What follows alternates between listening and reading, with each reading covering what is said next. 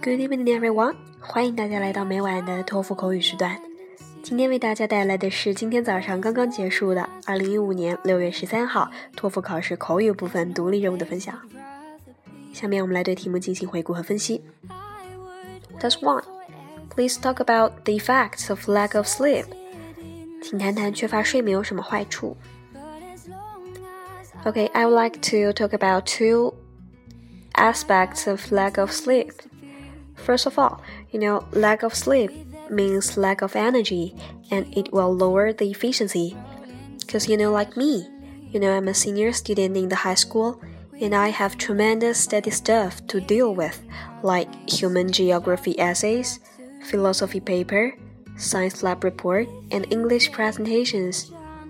I spend more than 10 hours per day focusing on my studies and I just have just, you know, 5 hours for sleep. It's really exhausted. And enough sleep can reduce the strains and stresses of both my physical and mental condition.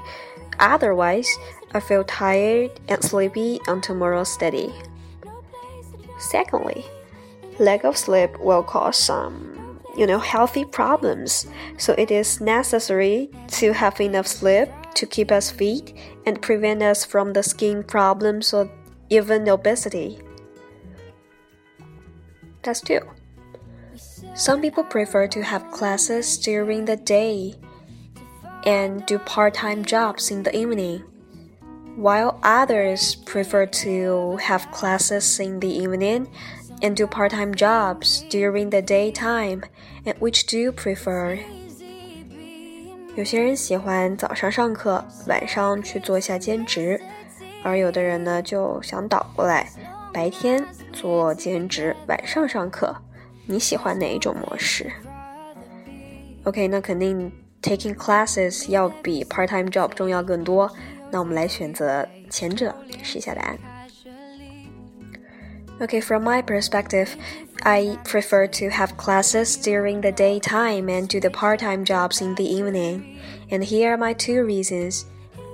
Firstly, you know, students will have enough energy when they are taking classes in the daytime.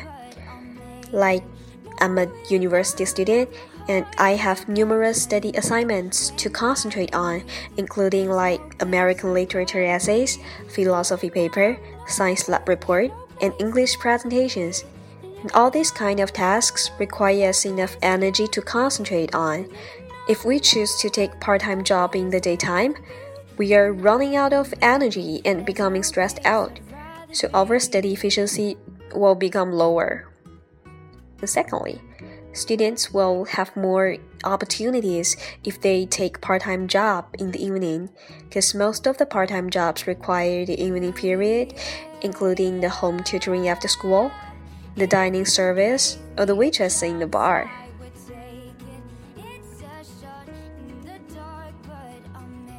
好了，今天的分享就到这儿，两道题都不难。明天马上又要考试了，希望明天考试的小伙伴们能够正常发挥，考出好的成绩。晚安。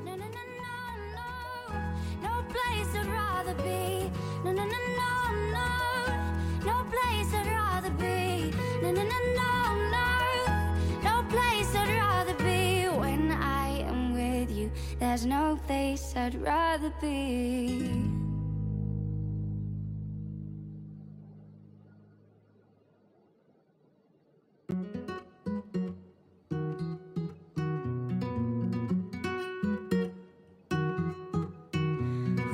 Thousand miles from comfort. We have traveled land and sea. But as long as you are with me, there's no place I'd rather be. I would wait forever, exalted in the scene.